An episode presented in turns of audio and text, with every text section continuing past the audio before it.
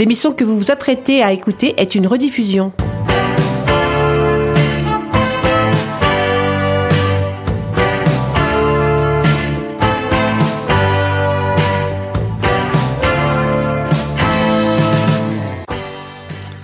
Bonjour tout le monde, nous sommes en direct dans l'émission de Rencontre lusophones émis dans les studios de Radio Résonance.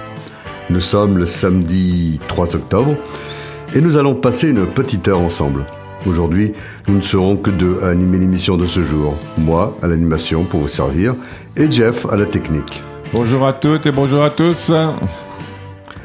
Hélène nous a lâchement abandonnés, mais ne vous en faites pas, je pense qu'elle reviendra assez vite. Malgré tout, elle a pensé à nous et vous entendrez sa douce voix suave pour la petite chronique qu'elle aura préalablement enregistrée. On lui fait un gros bisou. Hein. Qu'est-ce qu'on lui dit? Qu'est-ce qu'on dit dans ces cas-là? un gros bisou.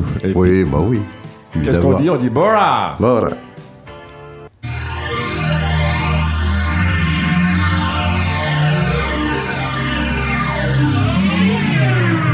Résonance 96.9.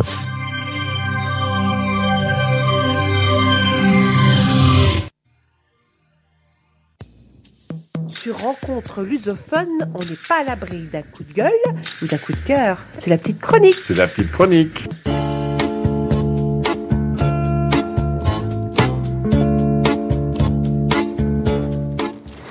Cette semaine, j'ai vu sur mon écran d'ordi qu'à Lisbonne, en ce moment, on repeignait des rues en bleu. Oui, c'est bizarre, mais c'est vrai. Et une première rue en plein cœur de la capitale portugaise vient à peine d'être recouverte de bleu, qu'on pense déjà en repeindre deux autres.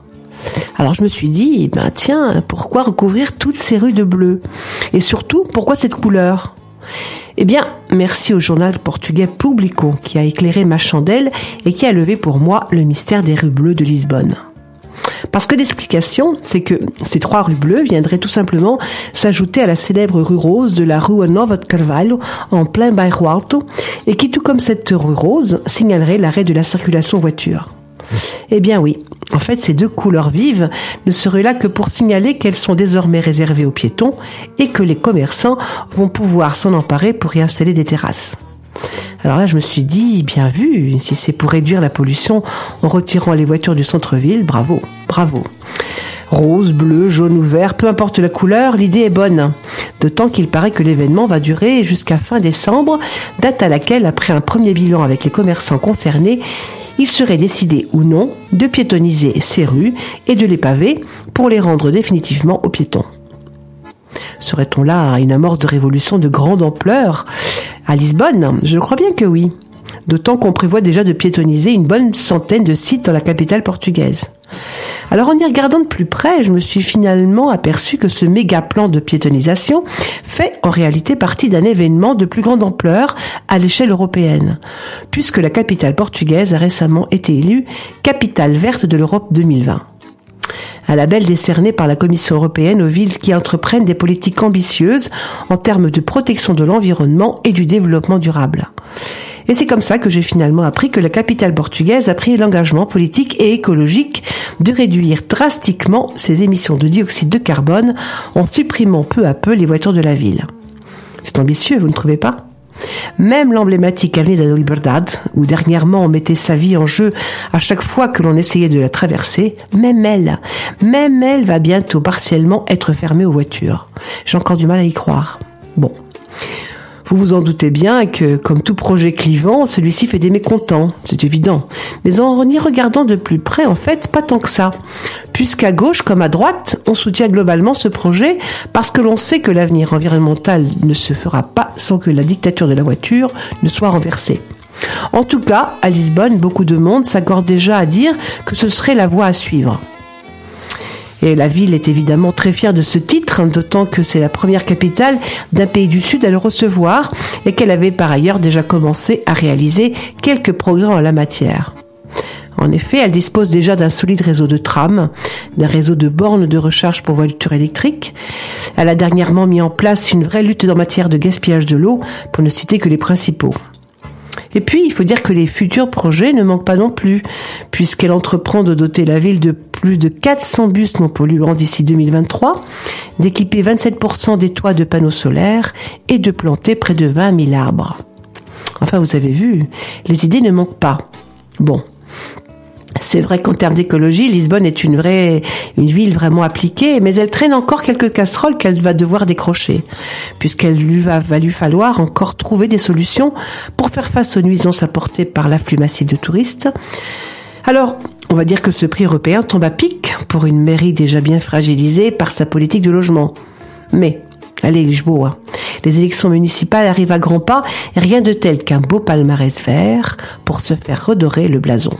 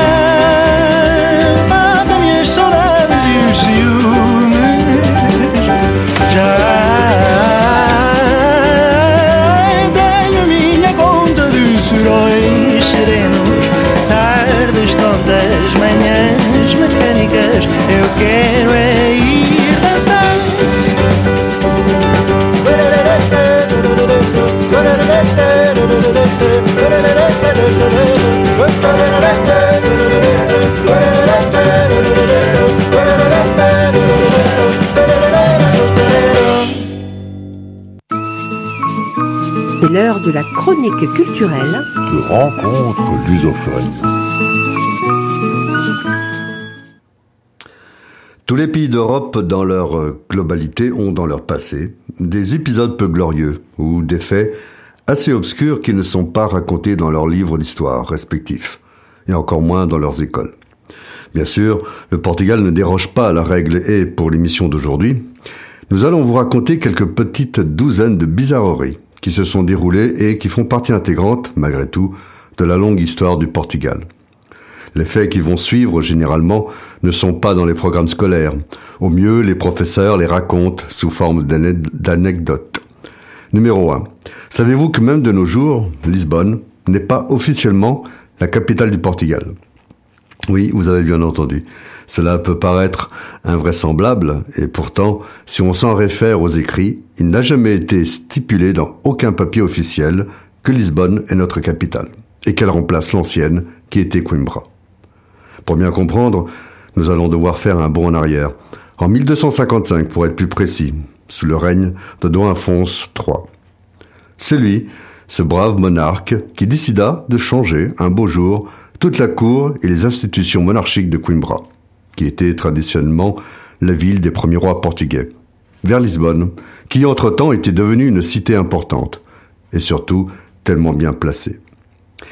Et chose peut-être qui a fait basculer la balance vers la ville blanche, c'est qu'elle était située au bord de l'océan. Ce roi Rusé avait-il compris l'importance d'avoir une capitale en bord de mer pour plus tard faciliter l'extraordinaire aventure des grandes découvertes? Peut-être oui, peut-être que non. Il n'empêche qu'il n'a jamais fait stipuler dans un document l'officialisation de Lisbonne comme capitale.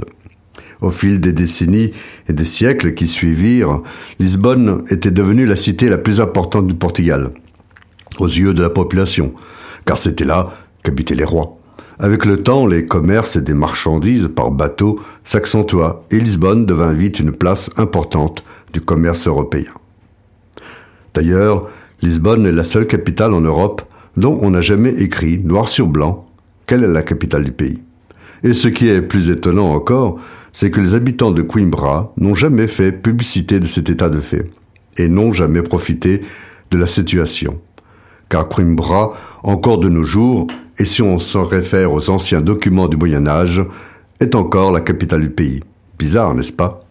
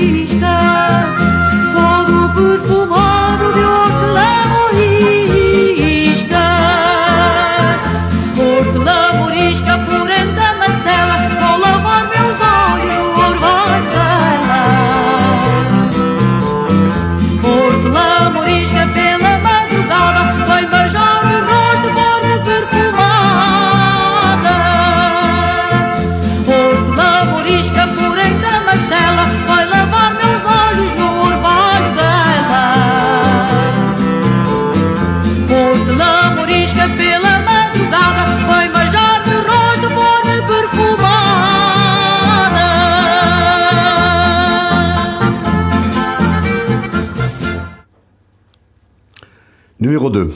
Le Portugal, dans sa longue histoire, a eu un monarque qui s'appelait Martin Ier, Martinho. Pour bien comprendre, il nous faut remonter le temps jusqu'en 1154, année où est né le deuxième fils de Dom Afonso Henrique. À sa naissance, Dom Sancho Ier n'était pas destiné à être le deuxième roi du Portugal. La preuve est qu'il reçut comme nom de baptême le nom de Martinho, car il était né un 11 novembre. De plus, le nom, de Martin ne rentrait pas dans la tradition des patronymes que l'on donnait aux rois hispaniques. C'était son frère aîné, âgé de 7 ans, Henrique, qui portait le nom du grand-père, qui était destiné au trône. Alors que Martin, avec le nom qu'il portait, avait plutôt un avenir ecclésiastique. Malheureusement, la fatalité passa par là. Henrique, à l'âge de 8 ans, meurt subitement. Le coup fut rude pour le souverain qui voyait que son successeur ne portera pas le nom de son père. De plus, il n'était plus de première fraîcheur. Il avait 50 ans et l'espérance de vie à cette époque n'était pas élevée. Et il apparut soudainement à ses yeux que son successeur n'était encore qu'un bébé. Évidemment, il ne savait pas à ce moment-là qu'il vivrait jusqu'à 70 ans. Âge canonique s'il en est au XIIe siècle. Alors, il prit la décision de débaptiser son deuxième fils et lui donna le nom de son grand-père, Sancho. À partir de ce jour, l'infante Martinho avait cessé d'exister. Don Sancho fut un bon roi. Il fut nommé au Povoador. Il mit en avant les régions les plus reculées du Portugal, au Trás-os-Montes et à Berre Interior. Il fonda la ville de Guarda, na Beira Alta.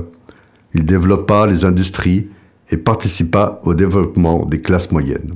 Et bien sûr, il continua la lutte contre les morts.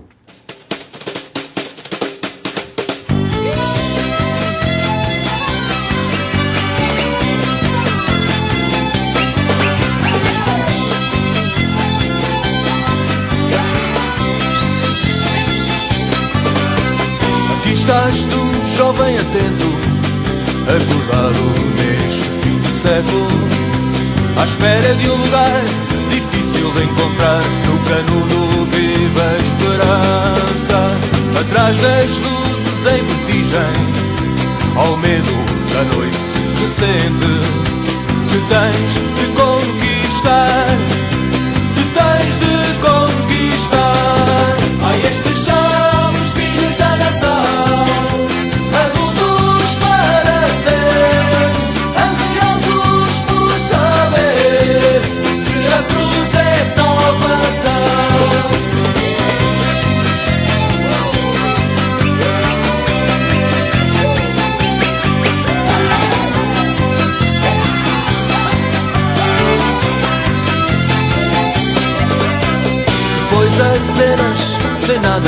temer, velho cúmplice da decisão.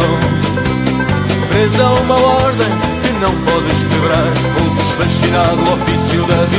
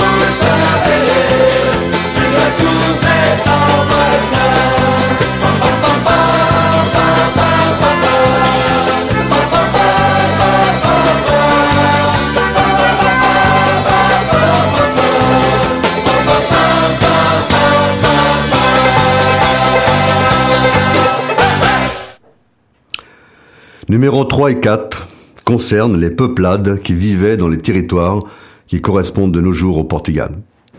Dans la tradition, on reconnaît volontiers les Lusitanos, qui donna les Lusitaniens sous l'occupation romaine, comme les ancêtres des Portugais.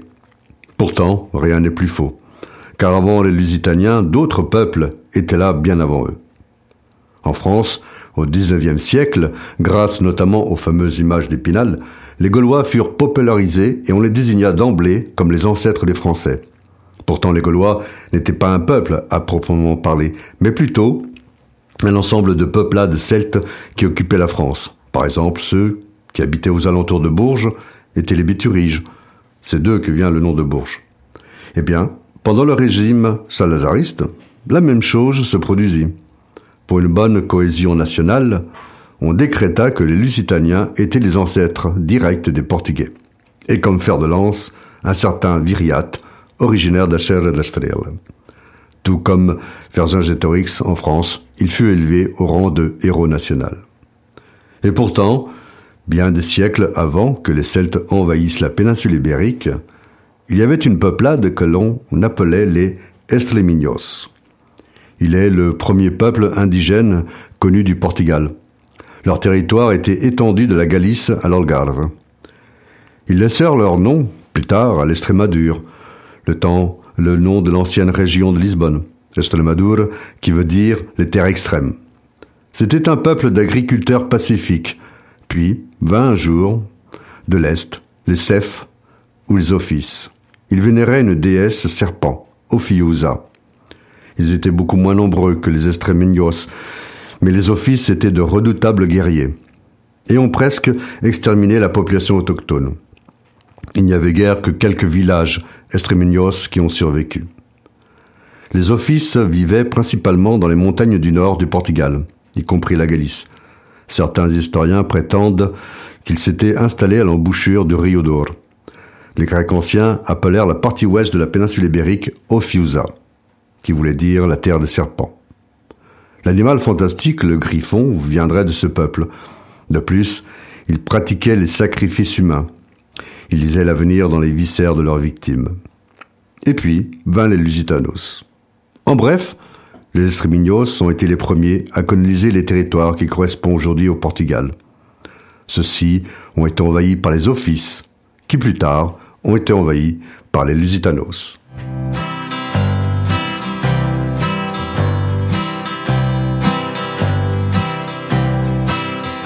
Não há estrelas no céu a adorar o meu caminho.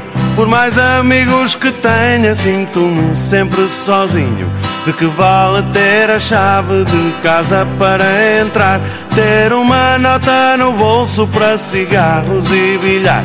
A primavera da vida é bonita de viver. Tão depressa o sol brilha como a seguir está a chover. Para mim hoje é janeiro, está um frio de rachar.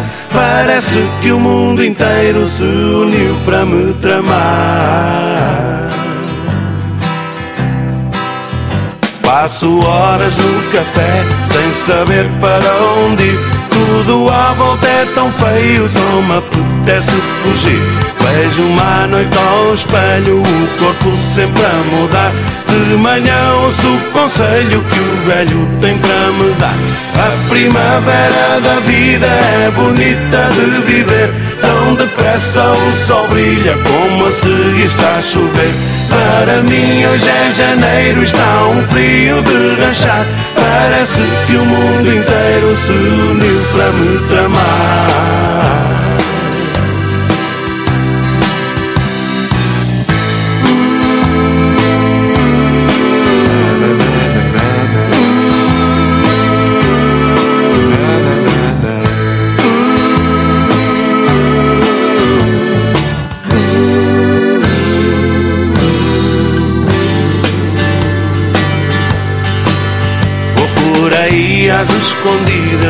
Espreitar às janelas Perdido nas avenidas e achado nas vielas. Bem, o meu primeiro amor foi um trapézio sem rede. Sai da frente por favor, estou entre a espada e a parede. Não vês como isto é duro Ser jovem não é um posto Ter de encarar o futuro Com borbulhas no rosto Porque é que tudo é incerto Não pode ser sempre assim. Se não fosse rock and roll O que seria de mim? A primavera da vida é bonita de viver. Tão depressa o sol brilha como a seguir está a chover Para mim hoje é janeiro, está um frio de rachar. Parece que o mundo inteiro se uniu para me tramar. Não há estrelas no céu. Estrelas no céu. Estrelas no céu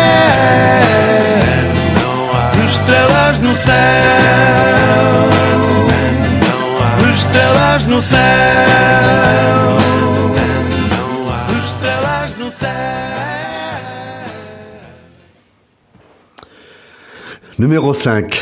Badajoz, ville espagnole non loin de la frontière entre le Portugal et l'Espagne, fut, à une époque, la capitale d'une bonne partie du Portugal actuel.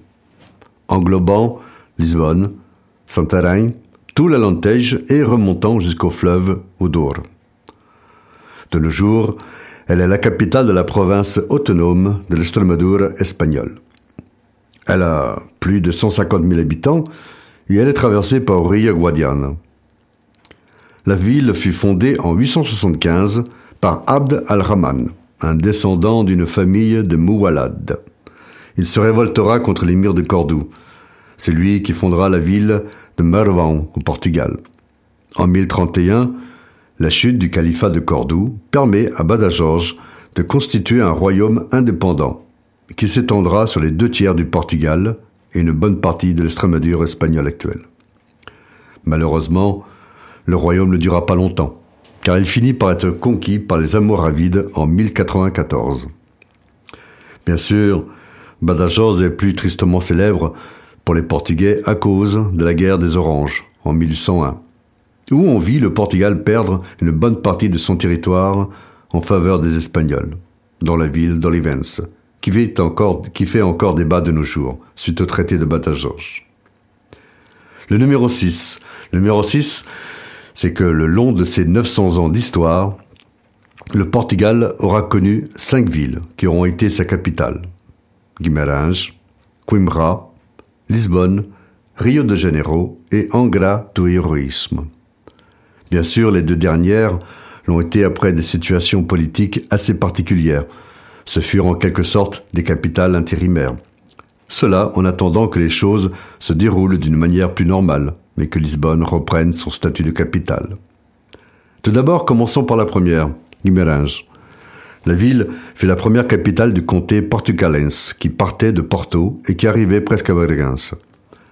Guimarães, bien sûr, est le symbole même de l'affirmation identitaire de l'indépendance du Portugal.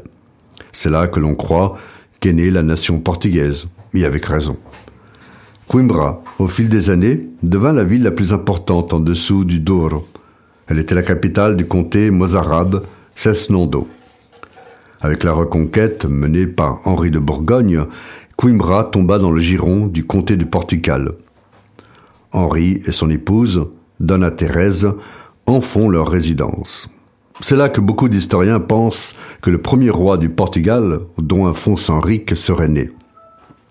Plus tard, sous le règne de Dom Afonso et l'indépendance, Coimbra deviendra la capitale au détriment de Guimarães.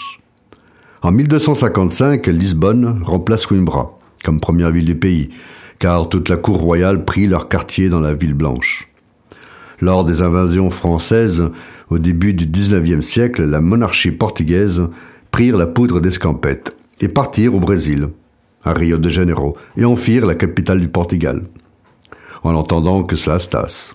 Certains historiens, ironiquement, ont appelé cette période l'inversion métropolitaine, c'est-à-dire que le règne de l'Empire s'exerçait du Brésil. Au XIXe siècle, Angra do Héroïsme était le centre et l'âme du mouvement libéral au Portugal. Ayant embrassé la cause constitutionnelle, le Conseil provisoire, créé en 1828 au nom de Maria II, y fut fondé. Il était naturel qu'en 1830, que Angra do Héroïsme soit nommé capitale du royaume du Portugal.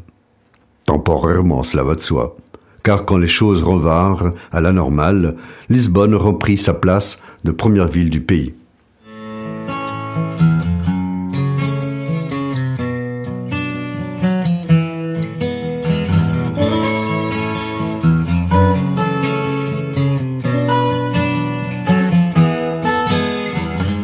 Oh, fun at disco no dancing, yeah, yeah, yeah. Já não sei, mulher olhou-me, ah, assim fiquei apaixonado como um herói de uma fita. Mulher olhou-me, pareceu-me bonita. Tinha um colar de imitação, beijei-a na mão.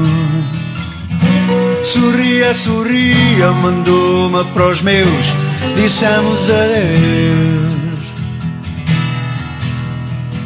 Ou foi na disco no dancing, yeah, yeah, yeah. Já não sei. Olhei a olhou-me, assim fiquei apaixonado com o herói de uma fita. Olhei a olhou-me, pareceu-me bonita.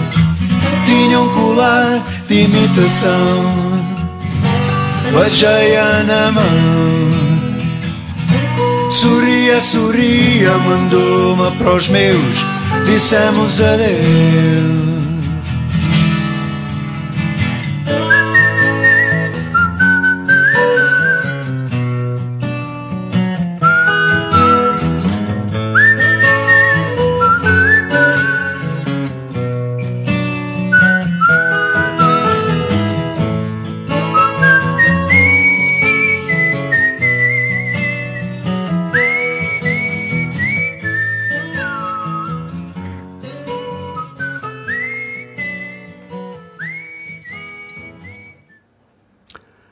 Numéro 7. Beaucoup de gens ne le savent pas, mais la fameuse calçade portugaise fut créée à cause d'un rhinocéros. Le pavement proprement dit est apparu vers 1550. Mais l'art dans la calçade que nous voyons aujourd'hui date du milieu du XIXe siècle. Au XVIe siècle, le matériau utilisé était un granit en provenance de la région de Porto. En raison du coût du transport, le pavement des rues était très cher. Mais la venue à Lisbonne d'un rhinocéros blanc, envoyé par Alphonse de Albuquerque, prénommé Ganga, précipita les choses. L'animal faisait plus de deux tonnes, richement ornementé. Il était hors de question qu'il se salisse, non seulement lui, mais aussi tous les gens nobles et pauvres qui s'étaient amassés pour le voir. Le roi, évidemment, Don Manuel, également assista à l'arrivée de l'animal. Nous étions en plein hiver, le 21 janvier, plus précisément.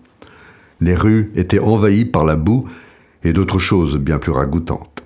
Alors le roi prit la décision de faire paver, quelques mois plus tôt, toutes les rues où le cortège passerait. La suite, on la connaît. Les Portugais sont devenus experts dans l'art de paver les rues et les trottoirs des villes.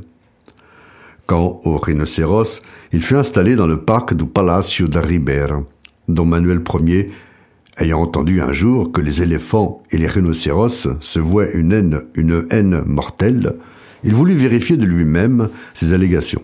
Alors, en présence du roi et de la reine, les deux animaux furent mis en présence. Le face-à-face tourna vite court. L'éléphant, pris de panique, s'enfuit à l'approche du rhinocéros. En 1515, pour avoir le soutien du pape, Don Manuel offrit en cadeau l'animal au pape. Mais le bateau qui transportait le rhinocéros fut pris dans une tempête et coula au large de Gênes. Ganga ne survécut pas au naufrage, il se noya. Malgré tout, ils réussirent à le récupérer et l'empaillèrent, mais l'expédièrent au pape, comme tel, qui aurait plutôt préféré avoir un animal vivant que empaillé et mort de surcroît. Quant au rhino, Ganga, il fut immortalisé au Portugal. Il est représenté sur une des tours du, de quai de la tour de Belém, et également dans le monastère d'Alcobaça, où il y a une sculpture représentant l'animal dans son entier, ayant la fonction de gargouille dans le cloître du silence. Numéro 8. Un de nos rois aurait été un surdoué, dont Pedro V est né au Palacio das Necessidades à Lisbonne, le 16 septembre 1837, sous le nom de, accrochez-vous bien, Pedro d'Alcantara, Maria Fernando, Miguel Gonzaga, Xavier, João Antonio, Leopoldo, Vitor, Francisco de Assis, Julio Amelio. Il était le fils aîné de la souveraine Donna Maria II et de Don Fernando de Saxe-Cobourg, Gotha. Il fut le 31e roi du Portugal et fut appelé Pedro ou Esperançoso, l'espoir. Il mourut 24 ans plus tard au même endroit, le 11 novembre 1861. Paraîtrait-il qu'à l'âge de deux ans, il parlait déjà portugais, allemand et français.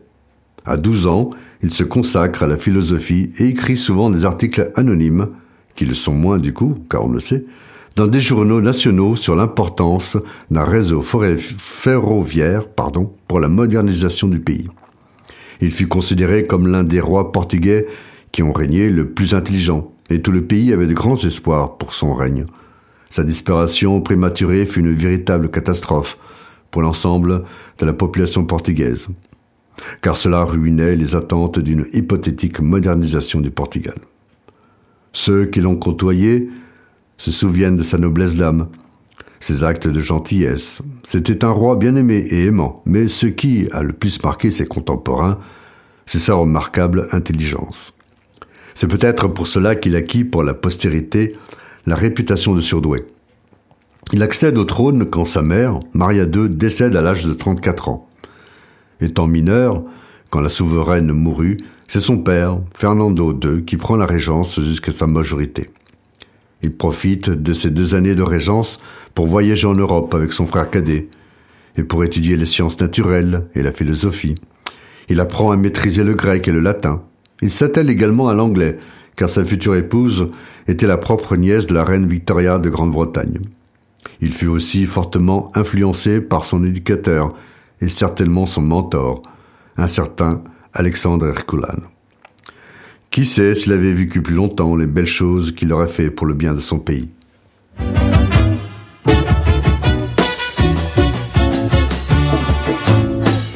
Portugal, terra maravilhosa, da fé do bagaço e da sardinha, de Nazaré de Vila Viçosa, do Patilhas e do Ventoinha. Portugal, casa de cães vadios, esteio de meus pais, de meus avós, courela de primos e de tios, de marrecos e de bisagós. Domingo a Timor, fazemos amor com as mulatas locais. De Goa a Angola, nós demos a sola, fomos expulsos pelos canibais. Pátria dos bonecos de Barcelos, mesmo ao pé da terra dos caramelos. Que lindo que é ter o mar ao pé, Portugal é muita peixe.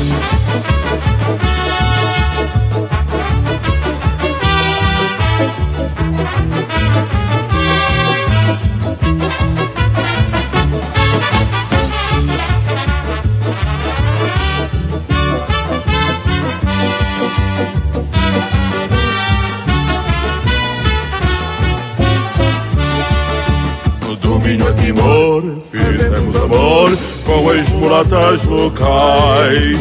De Goa a Angola, nós demos a sola, fomos expulsos pelos canibais. Pátria dos bonecos de Barcelos, mesmo ao pé da terra dos caramelos. Que lindo que é ter o mar ao pé, Portugal é muita ficha. Que lindo que é. O que é que é lindo, Serra? Ter o mar ao pé. Portugal é muita, Portugal é muita, Portugal é muita ficha.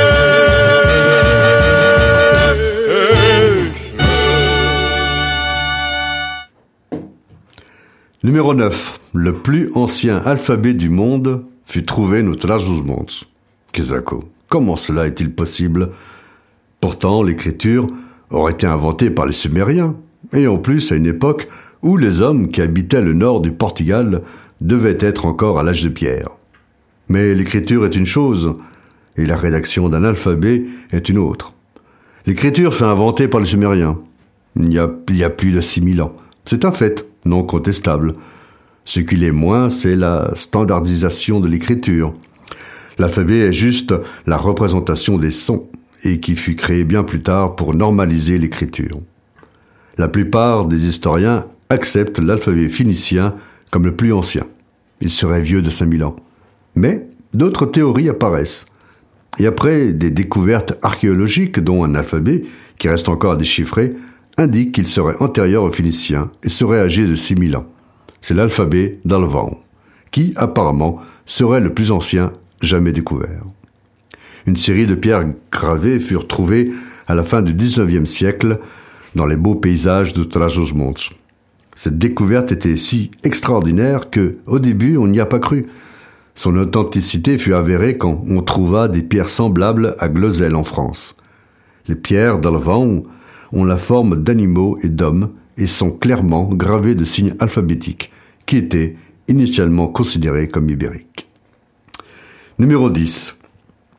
Pendant 800 ans, il a existé un pays indépendant enclavé entre l'Espagne et le Portugal, au Couto Misto. C'était un micro-État situé au nord de Chaves. Il était étendu sur 27 km. Il fut fondé au Xe, au siècle et disparu en 1868, quatre ans après le traité de Lisbonne en 1864. Les protagonistes étaient le Portugal et l'Espagne, qui définirent une bonne fois pour toutes les frontières entre les deux pays. Ils se mirent d'accord sur tout, sauf pour le bourg de Rivens, que les Portugais avaient perdu lors de la guerre des Oranges. Mais le petit couteau misto en fit les frais et fut partagé entre les deux pays. Parmi les privilèges qu'avait ce petit État, c'est qu'il servait souvent d'asile pour des fugitifs qui fuyaient la justice, soit du Portugal, soit de l'Espagne. Les jeunes du pays ne faisaient leur service militaire dans aucun des deux pays hispaniques. Ils pratiquaient l'exonération fiscale, celui de la liberté du commerce, comme le sel, l'alcool, la culture du tabac, etc., etc. Un vrai petit paradis sur terre qui prit fin en 1868.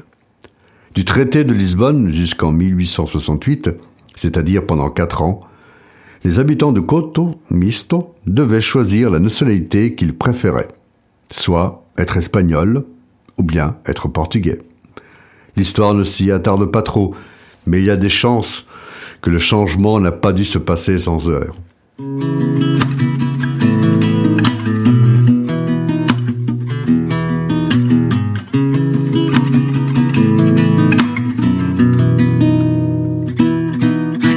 Uma casa no campo como Elis Regina Plantar os discos, os livros e quem sabe uma menina. Por mim até podem ser mais Um amor como os meus pais. Os dias como os demais Sem serem todos iguais. Casa no campo com a porta sempre aberta. Deixar entrar amigos Partir à descoberta. Ter a minha cama grande A colcha predileta e um cão desobediente Em cima da coberta eu quero uma casa completa Com um pedaço de terra e com espaço quero tempo. Adormecer na relva Longe da selva de cimento. Eu acrescento que quero cultivar mais do que mero conhecimento. Quero uma horta do outro lado da porta E quero a sorte de estar pronta quando a morte me colher.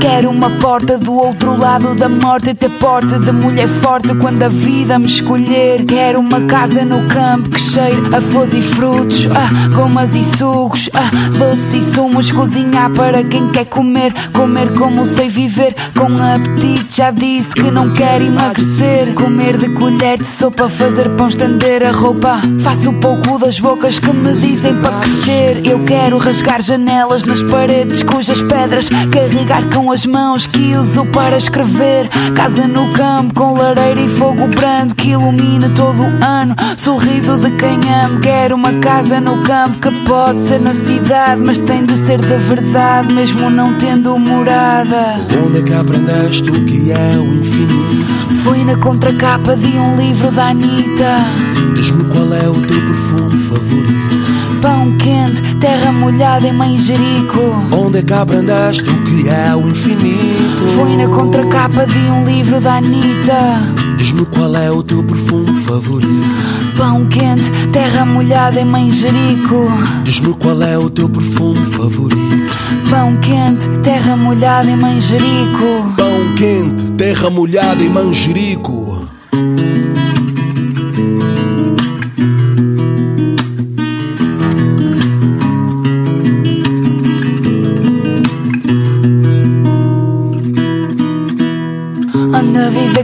Comigo, colamos o nosso umbigo e não passaremos frio no nosso lugar estranho.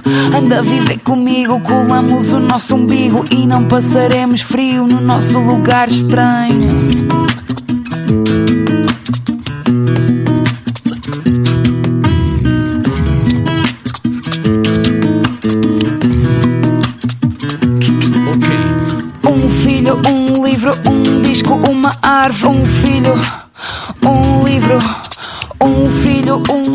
Um um um.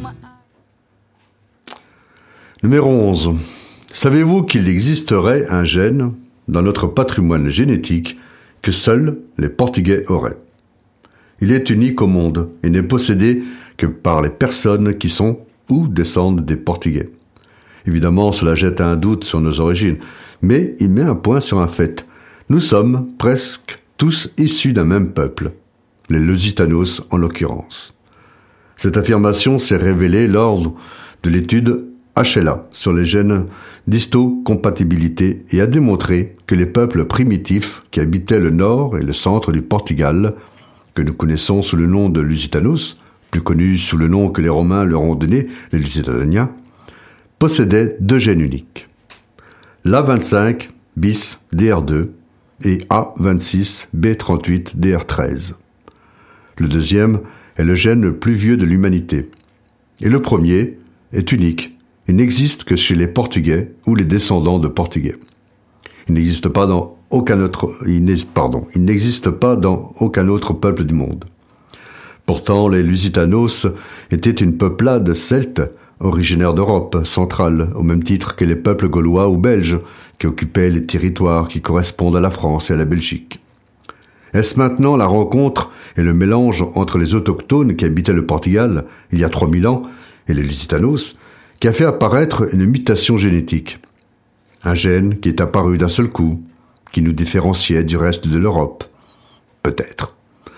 Cela montre en fait que de nos jours au Portugal, et malgré les mélanges ethniques qu'il y a pu y avoir, que nous sommes tous plus ou moins cousins, et que les Portugais, qu'ils soient noirs ou blancs, ont tous une conscience nationale à toute épreuve, et la fierté d'appartenir à ce petit grand peuple.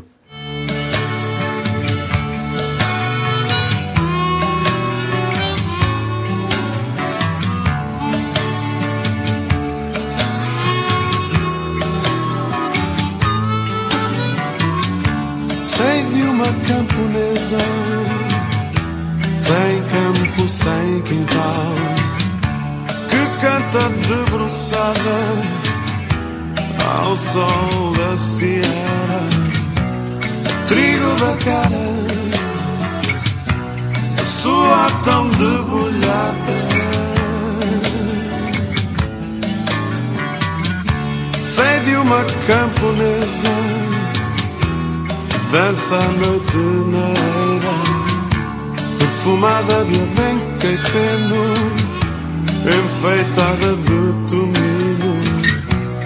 Canta com a expressão quem vai ter um filho mesmo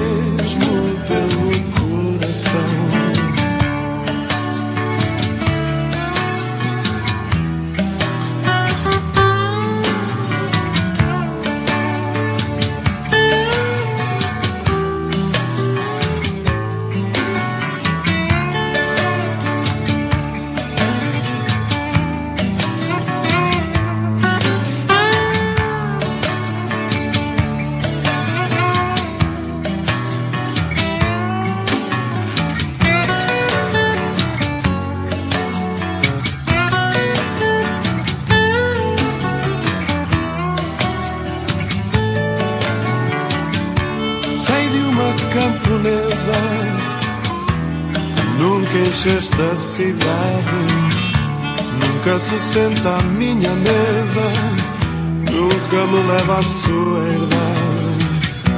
Para ouvir um trocadilho, a tornar realidade um sonho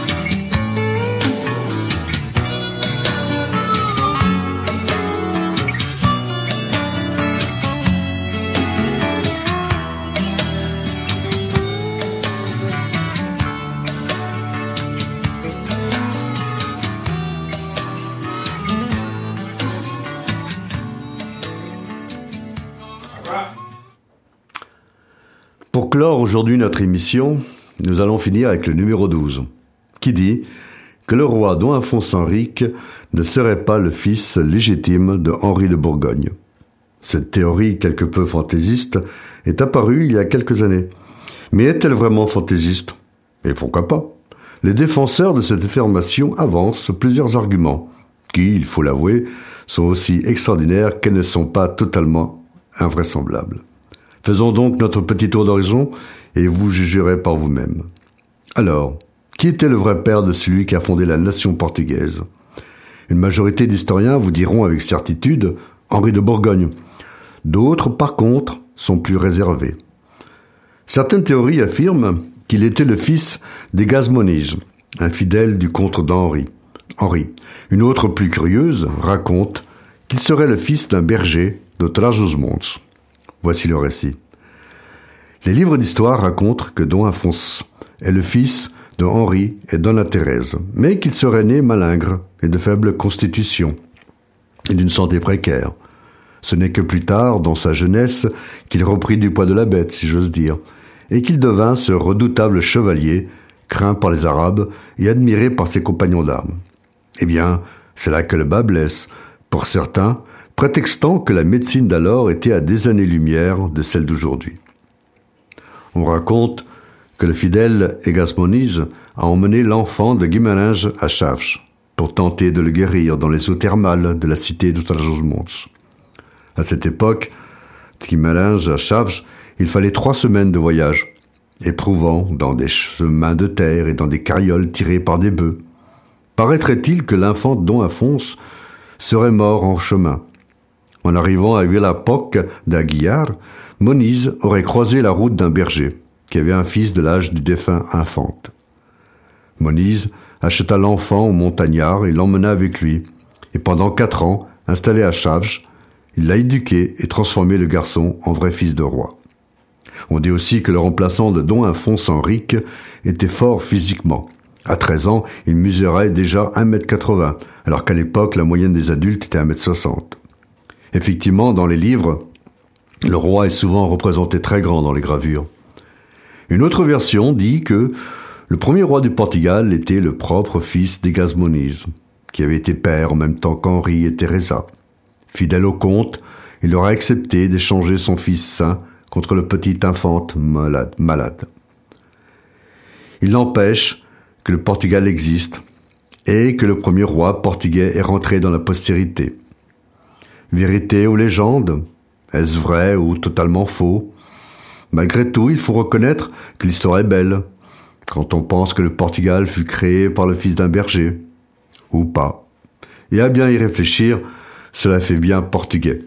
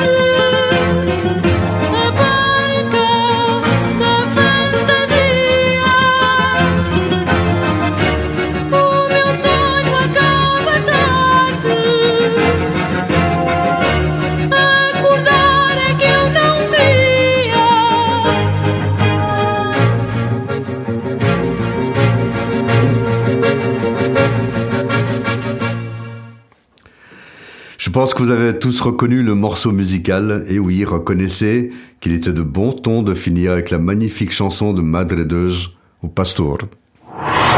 Un maximum de musique, un maximum de son. 96.9. C'est Radio Résonance. Qual é a pressa? Está de férias. Este verão descanse de duas em duas horas. Estique o corpo, beba uma água ou um café antes de voltar ao volante. A fadiga e a sonolência são causas frequentes de acidente. Sabe reconhecer os sinais? Uma mensagem da segurança rodoviária da Capa Magellan. Vais sair à noite, divertir-te com os teus amigos e beber um copo. Ao regressares a casa, passa o volante a uma pessoa que não tenha bebido álcool. Porque voltar é tão importante como sair. Uma mensagem da segurança rodoviária da Capa. Et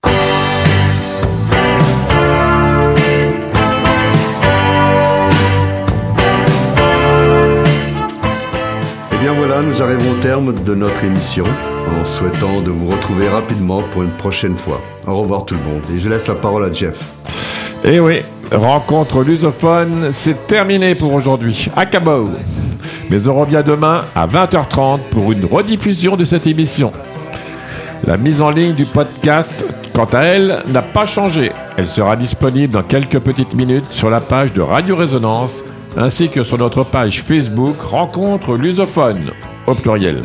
D'ici là, continuez à écouter Radio Résonance et sortez couverts et masqués. À tes mâches